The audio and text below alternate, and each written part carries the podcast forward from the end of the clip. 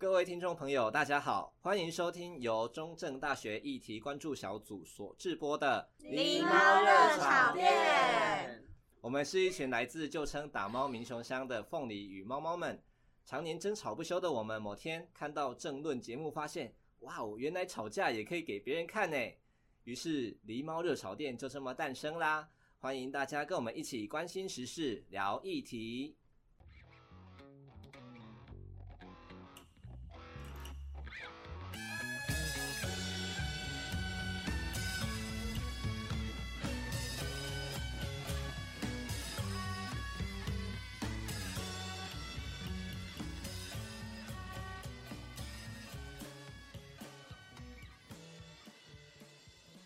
听众朋友，晚安！很高兴我们又再度回到大家的身边。这是狸猫热炒店的第二季。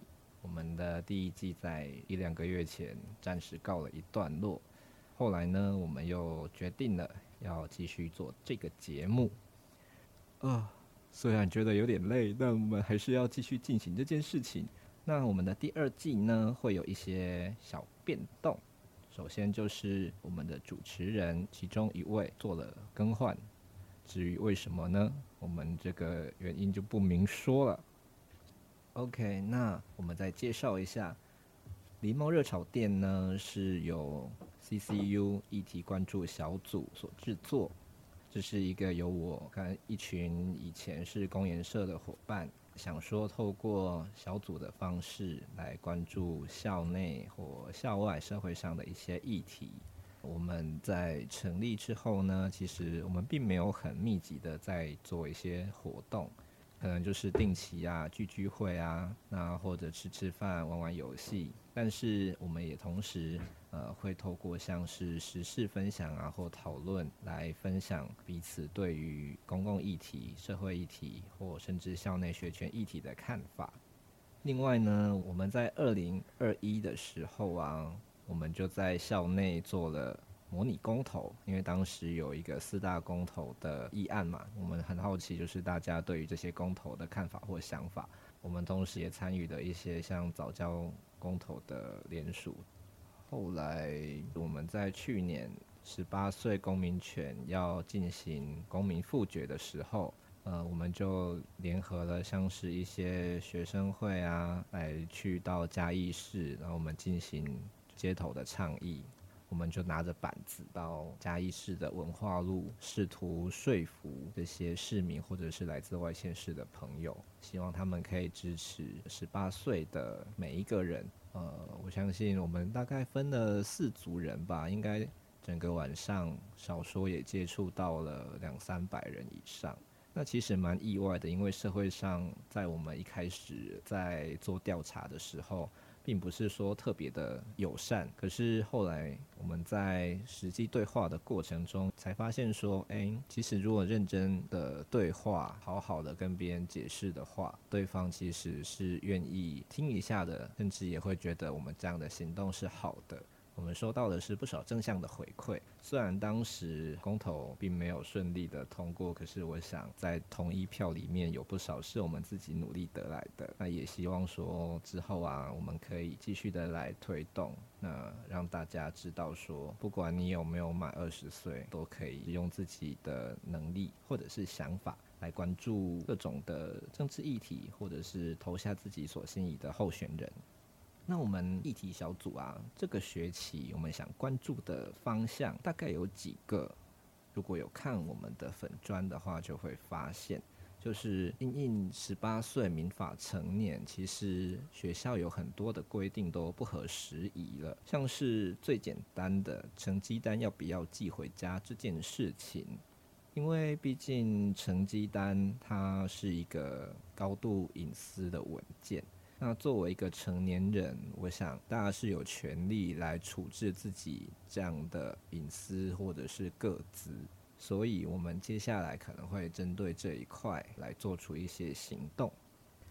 另外呢，因为像中山大学或是成大，他们陆续都有推动心理健康假的部分。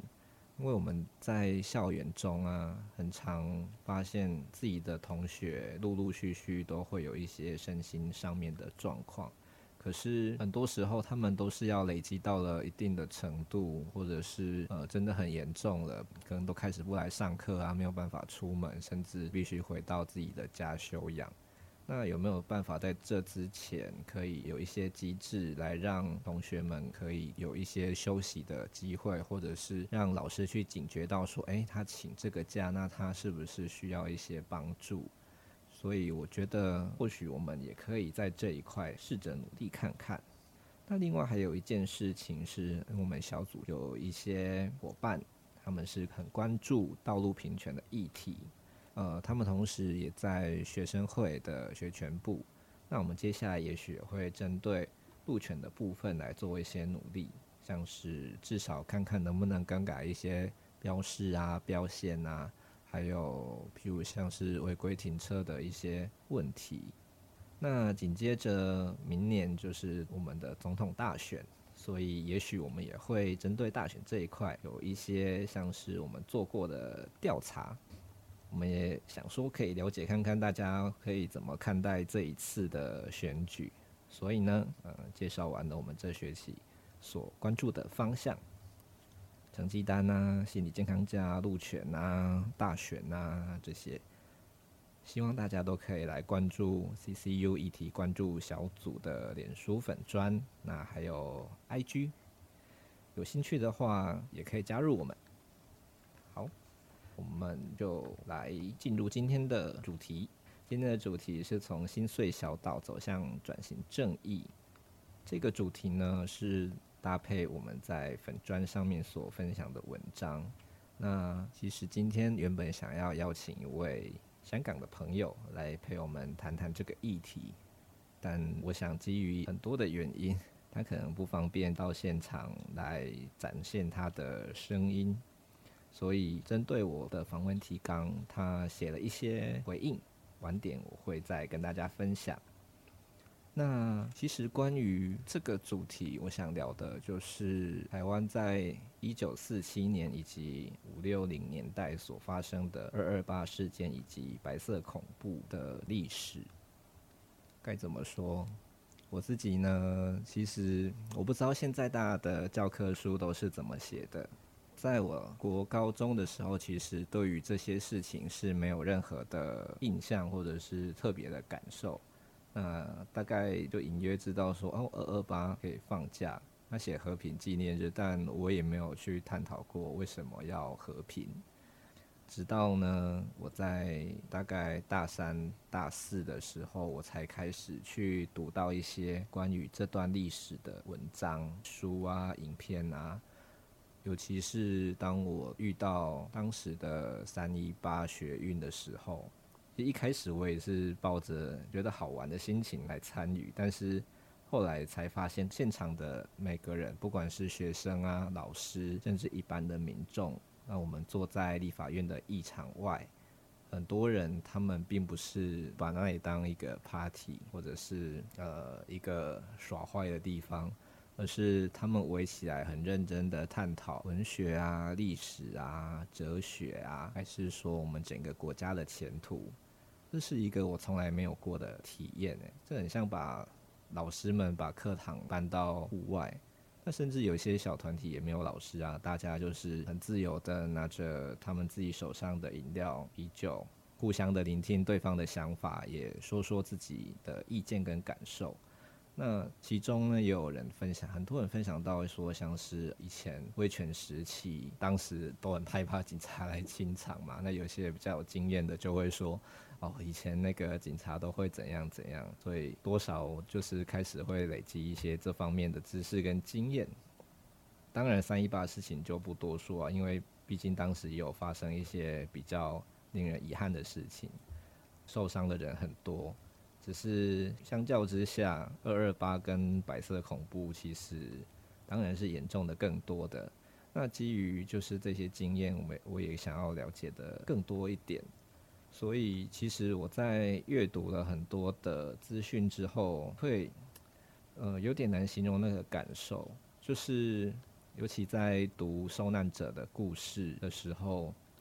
会觉得呃很想哭，但想哭的理由不是因为他的遭遇，而是会觉得说，我作为一个活在这块土地上的人，为什么我从来不知道，也从来没有人告诉过我，原来我们这这座小岛上发生了这么多令人觉得伤心的事情。从那之后，我就觉得很难用原本的态度来看待政治。当然，我不会说就是民进党或其他政党会比较好，只是当已经知道说一个从中国过来的政权啊、政党在台湾做了这么多糟糕的事情之后，是不是应该好好的来面对这些历史的，还有台湾人的伤痛？那。在我们进入二二八的故事之前，我们来听一首歌，它是庄咖人的歌曲，叫做《林秀妹》。林秀妹是一个二二八受难者的妻子。这首歌呢，会透过她的角度来描述二二八当时的一些心情跟感受。让我们一起来聆听。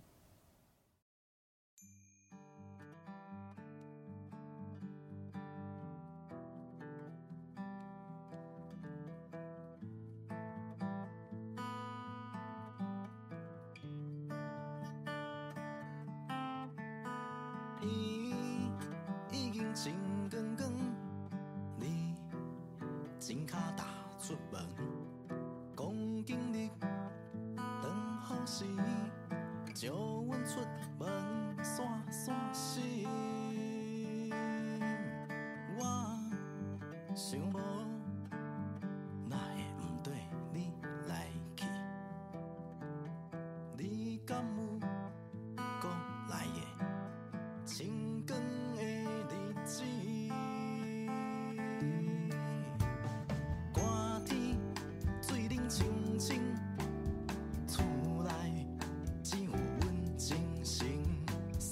星空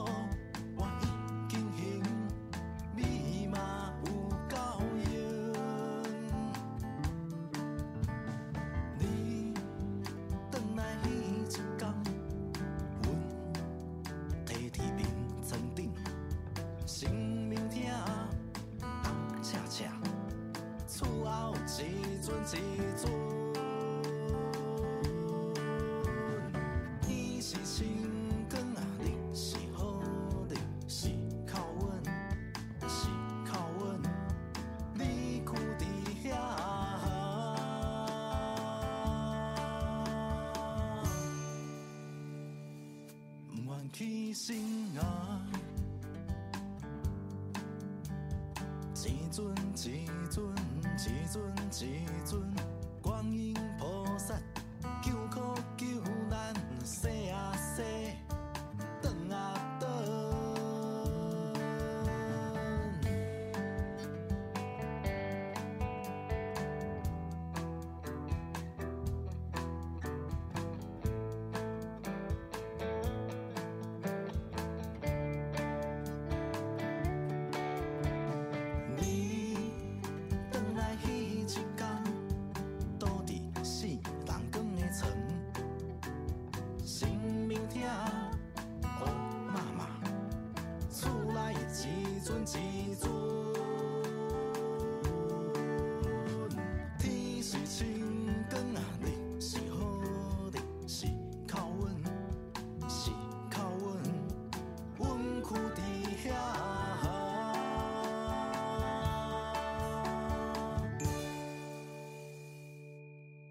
起身啊！一尊一尊，一尊一尊，观音菩萨。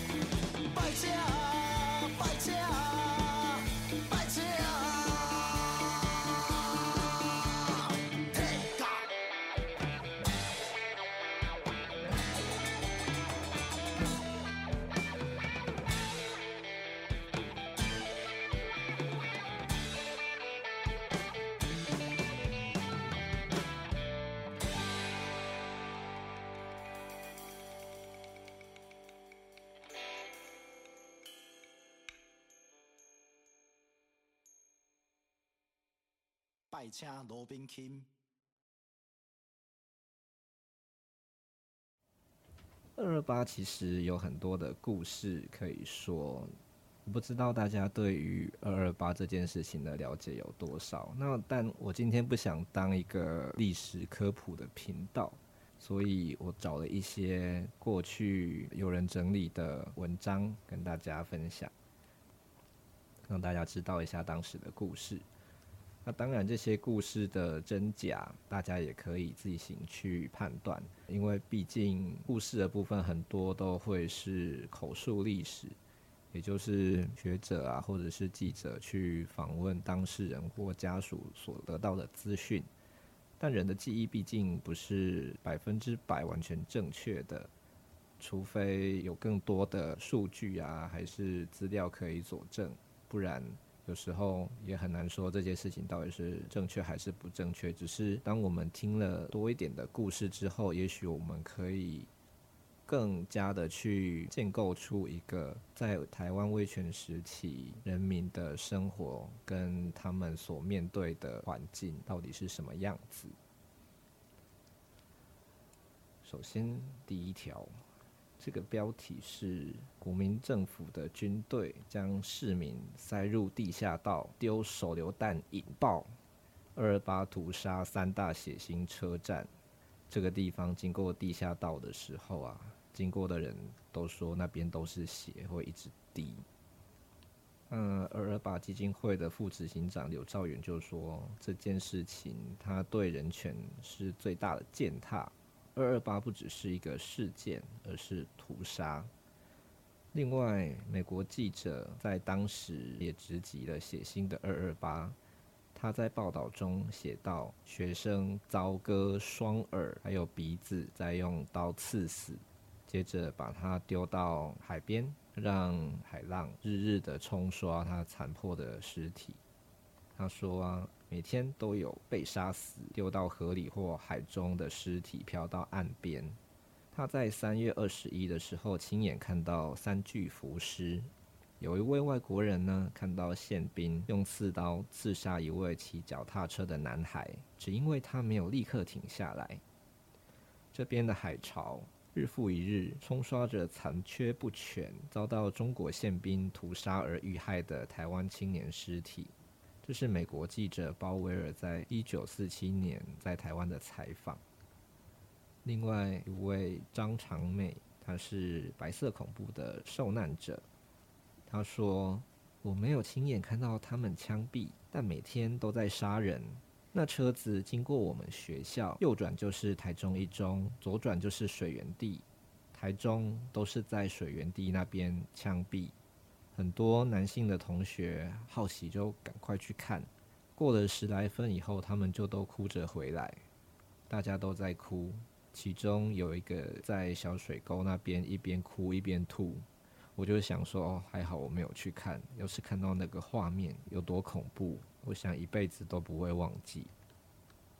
在这段时间，有一个深爱台湾的日本人喊着“台湾人万岁”。之后，他就遭国民党枪决。这个人叫做汤德章，是一位律师。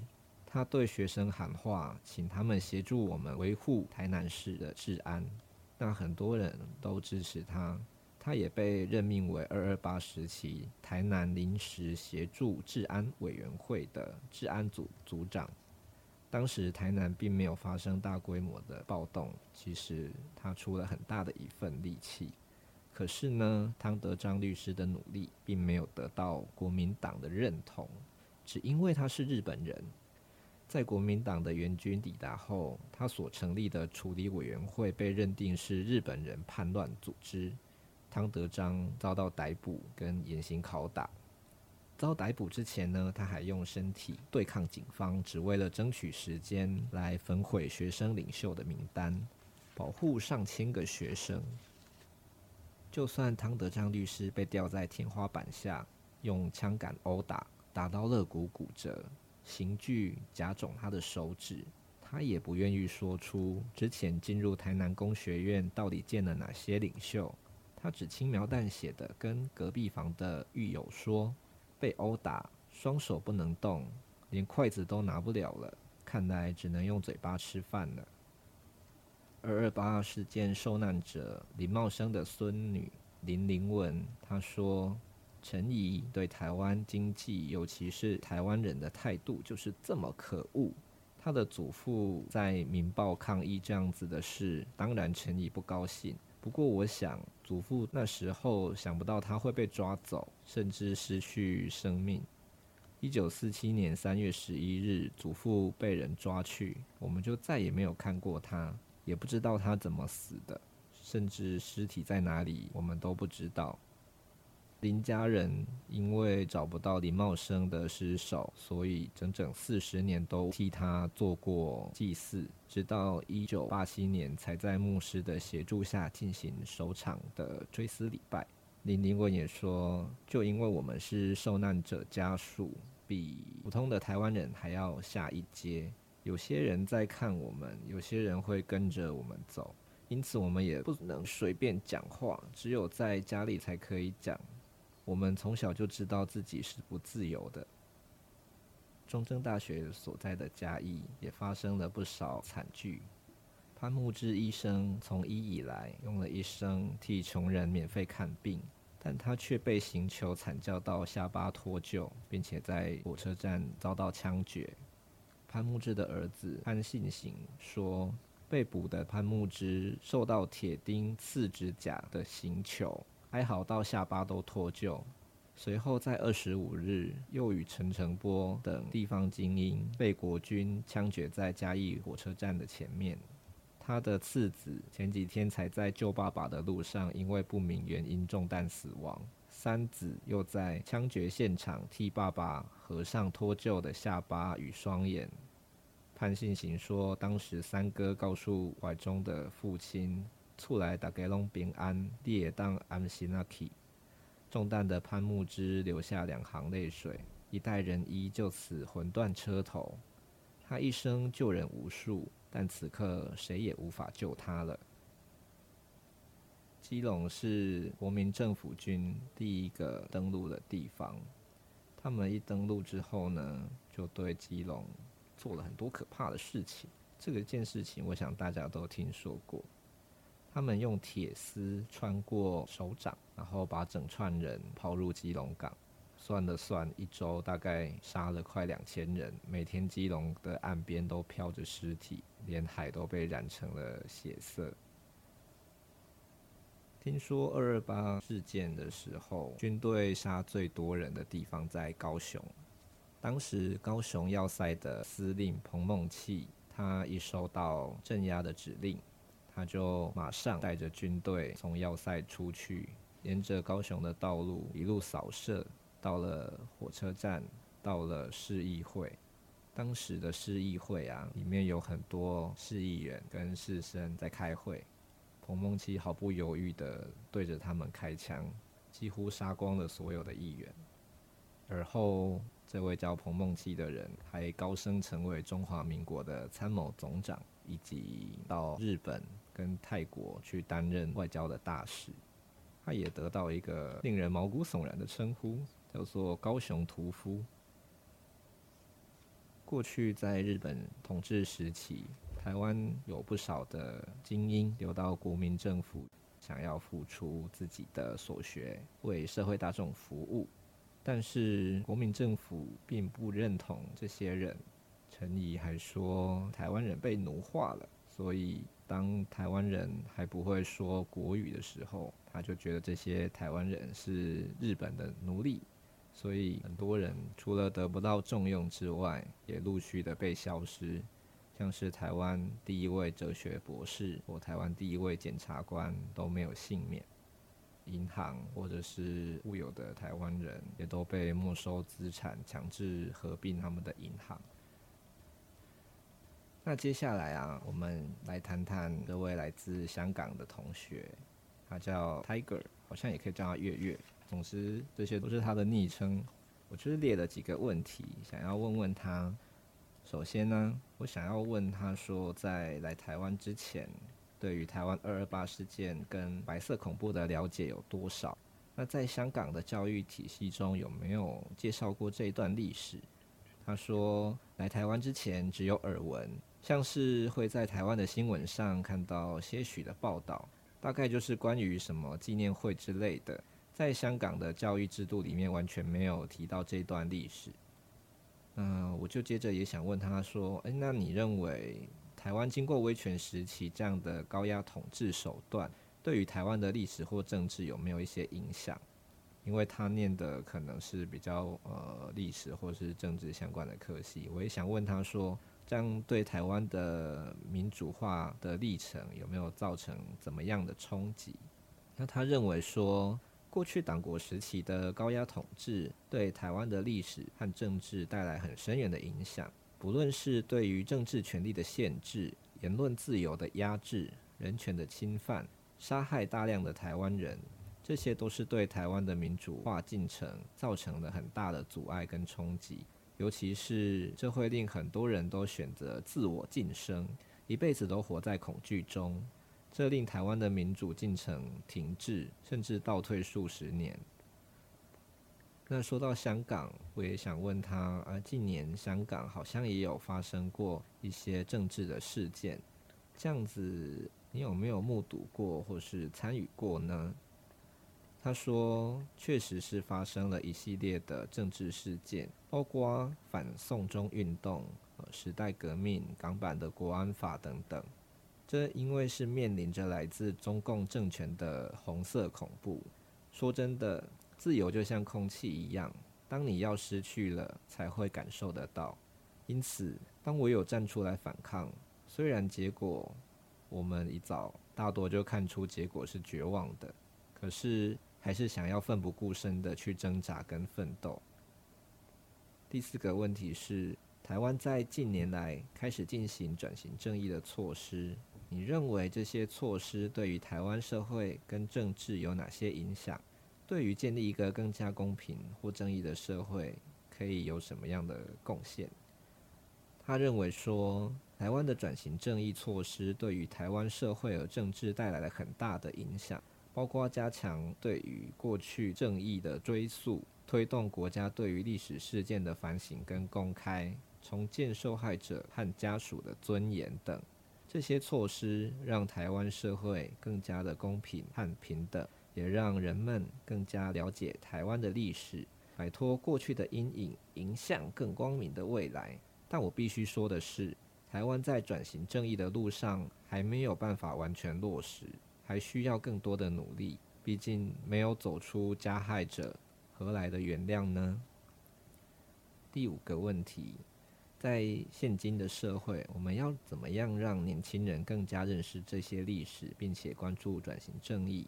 年轻人应该扮演什么样的角色？Tiger 说，其实大家可以通过多方面来认识这些历史。譬如阅读相关的书籍、参加相关的讲座和活动、观看相关的纪录片和电影等等。尤其啊，近年台湾的电影风气越来越开放，拍出不少以白色恐怖和二二八相关的电影。我觉得台湾年轻人应该要好好去认识自己土地上发生过的事情，在追求民主自由流过的血和泪。要去认识昔日的伤痛，才能够记住教训。最后一个问题：作为香港人来到台湾，是什么样的理由让你想要认识台湾过去的历史，甚至做出行动呢？他说：“作为一个香港人来到台湾后，我逐渐了解到台湾的历史和政治背景，包括二二八事件跟白色恐怖。”作为正在经历相似历史的香港人，我更加有共感，令我更加想去了解，也借此去认识这片土地，去认识为自由民主奋斗的前辈所留下来的血泪。这些事件对于理解台湾至香港的现状和未来的走向有很大的影响。不知道大家有没有看到最近二二八的新闻，就是台北市长蒋万安。他在出席台北市二二八纪念活动的时候，被一群年轻人从后面冲破封锁，来跟蒋市长做抗议。他们认为蒋万安他作为一个从蒋家获得政治利益的人，应该要对转型正义的议题来做一些表示。那 Tiger 他说，也许有人会怀疑你是一个香港人，二二八白色恐怖跟你有什么关系？为什么要参与？可是当你真的了解这段历史、这些血泪的时候，他觉得很难就这么袖手旁观。尤其在争取民主自由的人民都是一个共同体，看到不公义的事情发生在身边的伙伴身上，为什么不能为此发声、为此反抗呢？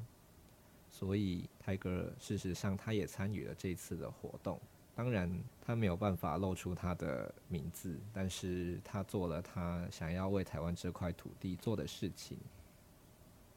聊到这边，我们会继续谈到转型正义嘛？那转型正义，我相信台湾政府已经做了很多，但也有人说做的是不够的。像台哥，其实很大的一个困难之一就是政治档案，它始终没有办法被解封。尽管民进党获得了这样的执政的机会，但是始终没有办法做到这一块。而当档案没有办法被解封，真相就会缺了一块。当我们没有真相，我们不知道加害者是谁，甚至不知道是怎么发生的。那所谓的加害者跟被害者又如何能够和解呢？在二零二二年促转会解散之后，呃，促转条例把这些促进转型正义的任务交给六大部会。然而，各部会他也没有办法落实这些促转条例所赋予他们的任务跟职能呢？也许我们都还可以再继续观察看看。那其实会想要找我们香港的朋友来聊聊这件事情，也是因为主持人我志环过去在公演社的时候，我们也曾经发起在反送中的时候称香港的活动。那因为我想，也是由于我们了解到，当独裁者他想要全面的去掌控、掌握一个地方的时候，他会如何的残暴。台湾有这样的经验，所以我们也试图想要站出来。毕竟香港他们也曾经非常的自由、非常的有活力，但是当中国一直希望打破所谓一国两制，变成一国一制的时候，香港人的反抗，在这些政暴警察面前是如此的薄弱跟不堪一击。其实，像俄罗斯侵略乌克兰，好像也是这样。虽然我们想要维持自己的和平啊，不想要战争，可是当别人想要得到你的时候，你是没有办法跟他说说声不要，他就会就此罢手的。所以，当我们在说我们不想要战争的时候，也许我们真的也要好好的去准备好，可以武装自己的力量，才能在真的遭受到侵略的时候，能够有反抗的能力。那我们其实啊，也希望借由这一次的时机，让大家更加了解台湾有过这段历史，也希望啊，大家可以更加关注转型正义的议题。好，我们今天想要谈的地方就到这里。那因为其实二二八或白色恐怖啊、转型正义的资料非常的多，我们有整理一些在 CCU 议题关注小组的粉专，大家有空的话也可以好好的去阅读。希望从这段历史可以让大家多多的去认识我们所生活的这块土地。好。今天好像没有什么特别来宾可以跟大家介绍或打招呼，那今天的节目就到这边。最后啊，我们也可以来听听另外一首歌，它是闪灵乐团的《乌牛兰大护法》，它有死腔版的，但是我们来听听民谣望天版，作为我们这次节目的结尾。希望大家也可以透过呃刚刚我们介绍的，不管是林秀美也好，还是乌牛兰大护法，透过歌曲来认识过去台湾所发生的一些故事。OK，今天节目就到这边，希望大家如果喜欢我们的话，也可以继续关注狸猫热炒店的下一集节目，以及帮我们在 CCU 议题关注小组的粉专跟 IG 上做追踪。有兴趣的话，也可以跟我们一起讨论这些议题，甚至如果你喜欢我们的话，也可以申请加入，我们很欢迎一些新血的加入。好，今天就到这边啦，各位晚安，下次见喽，拜拜。